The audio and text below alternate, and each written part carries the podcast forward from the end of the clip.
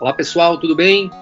Meu nome é Felipe Pim, eh, eu sou anestesiologista, trabalho na SMA, nos serviços médicos de anestesia, trabalho prioritariamente no Hospital Sírio-Libanês, mas aí circulo a cidade de São Paulo e alguns outros hospitais também. E uh, também sou coordenador do núcleo de coagulação aqui da SAESP e também sou uh, um dos membros do Comitê Transfusional do Hospital Samaritano uh, Higienópolis. E hoje a gente vai conversar um pouquinho no podcast de hoje. Doutor Felipe Pim, existe algum exame que pode ajudá-lo, no caso, a guiar essa reposição? Precisa de um tromboelastrograma?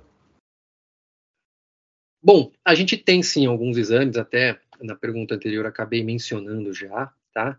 É, o mais interessante para todos nós, e infelizmente pouco disponível, é o tromboelastograma, são os métodos viscoelásticos, tá joia?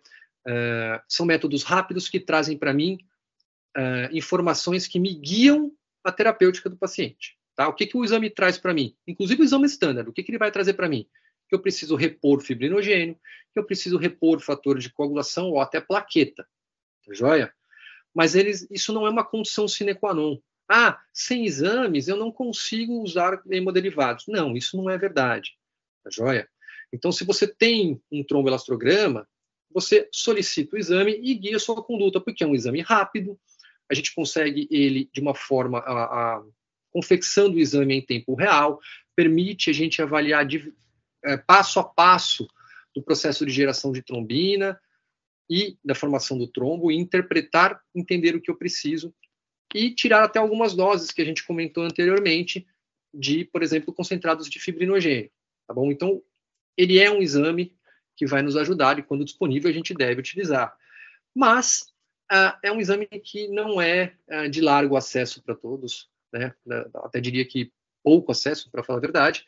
E o que a gente tem mais disponível são os exames estándar da coagulação. Eu estou falando de um hemograma, para a gente poder ver contagem de plaqueta, estou falando de uma contagem uh, de fibrinogênio pelo método de Klaus, que a gente já comentou, e para a gente também, que eu já citei, uh, um, um valor de NR.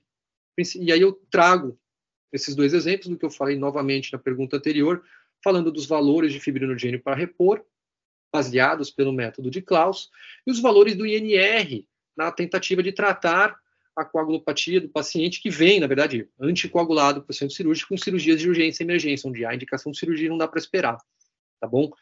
O que a gente tem que ter em mente é que estes exames, os exames estándar da coagulação, eles vão demorar 40 minutos a uma hora.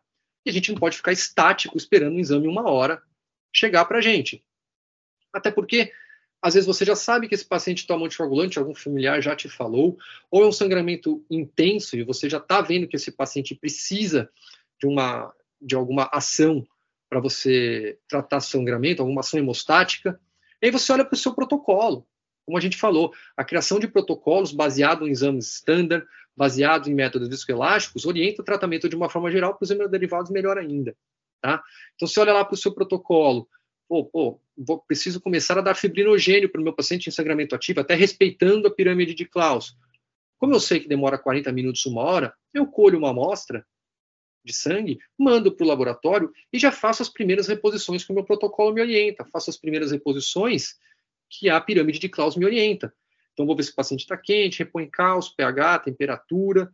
Vou, uh, primeiro passo para a gente transfundir o doente, para dar algum hemostático, entro com concentrado de fibrinogênio. Ou então, não, esse paciente já veio, o familiar já falou que ele toma anticoagulante. Ah, o INR inicial dele está saindo. Ah, mas pô, o INR inicial dele não. Vamos tratar como se fosse um INR menor, vamos dar 25 unidades por quilo para ele. Chegando o valor, você intera alguma coisa. E aí você trata um pouco mais o doente. Tá? Então, existem os exames estándares da coagulação, que vão nos ajudar, a gente só tem que entender o tempo deles, e o outro que é o método viscoelástico, que é o tomografograma. Mas a utilização do, dos hemoderivados não está necessariamente atrelada ao resultado do exame. A gente tem que entender que o hemoderivado ele é uma alternativa mais segura à utilização de hemocomponentes. É isso que a gente tem que entender. Então, preciso da crio, eu preciso da, desculpa, fibrinogênio para o meu doente. Em vez de crio, estou concentrado de fibrinogênio. Não, meu paciente precisa de mais fatores de coagulação. Em vez de dar plasma fresco congelado, eu dou complexo protrombínico para ele. Os exames vão ajudar mas eles não são uh, condição sine qua non para sua utilização. Quando eu tiro o hemocomponente da jogada, eu tiro muitos dos riscos transfusionais associados à transfusão, tá? Mas, por exemplo, trombose eu não tiro, porque trombose ele é um, um risco que vem inerente a um hemostático que é administrado para o meu paciente. Então, eu consigo evitar riscos imunológicos, eu consigo evitar riscos é, infecciosos, já que eu estou falando da administração de um produto industrializado que passou por um processo é, na indústria de, de, neutralização e que vem disponível para a gente de uma forma muito mais segura. Então, eu consigo despencar e eliminar praticamente todos uh, uh, os efeitos, os riscos transfusionais, mas eu não vou zerar os riscos transfusionais e principalmente as custas de trombose. Tá? Então, uh, quando a gente dá qualquer hemostático para o doente, seja um hemocomponente ou um hemoderivado, a gente precisa entender que a gente precisa parar o sangramento, ponto. Né? A gente não precisa dar tanta coisa a mais para o doente, porque o manejo de sangramento não é só fazer parar de sangrar mas é não trombosar no pós-operatório ou no evento que está levando ao sangramento. A gente busca a hemostasia, a gente não busca só a coagulação, tá? Então, eu evito sim grande parte dos riscos transfusionais, mas, por exemplo, o risco de trombose, eu preciso seguir as doses mais ou menos, né? Lógico, como eu falei anteriormente, está sangrando para caramba, a gente colhe o exame e começa a, começa a, a correr atrás do sangramento do paciente, entro com concentrado de fibrinogênio, 50 miligramas por quilo, 100 miligramas por quilo, mas tendo em mente que eu preciso de algum resultado do exame, o exame já foi, daqui a pouco ele volta, parou de sangrar o doente, quando a gente vai estar tá estável, e acima de tudo, olhar para o campo cirúrgico, conversar com o cirurgião, oh, e aí, como é que está o sangramento? Melhorou? Parou? Até para você entender se você está no caminho correto. Tá? Então, assim, eu diminuo muito os riscos transfusionais, eu acabo praticamente eliminando os riscos transfusionais, mas atenção à trombose, que pode acontecer também com os hemocomponentes. Mas a trombose é quando a gente tem em mente só parar o sangramento e não fazer um controle hemostático adequado. Doutor Felipe Pinho, o senhor gostaria de deixar uma mensagem para os nossos ouvintes? Com certeza. Eu espero que todos tenham curtido, tenham gostado.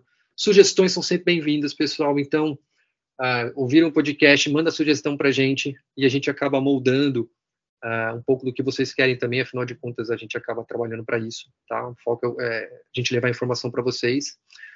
E a segunda coisa que eu acho que eu falar para vocês é que a gente não não tem que ter medo de sangramento. Já foi já foi mais chato tratar sangramento, por incrível que pareça, tá? Mas hoje a gente pegando todo esse conceito novo e tem, tirando a, a parte da, da, teo, da muito da, da, teoria, quando a gente põe para a prática, não é tão difícil assim. A gente eu espero poder mostrar isso para vocês aí futuramente.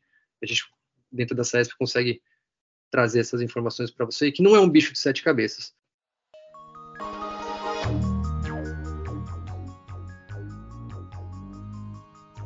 Estamos nas principais plataformas de áudio. Aproveite e siga também a SAESP em todas as redes sociais. Estamos presentes no Facebook, Twitter, LinkedIn, Instagram, TikTok. Até o próximo podcast SAESP.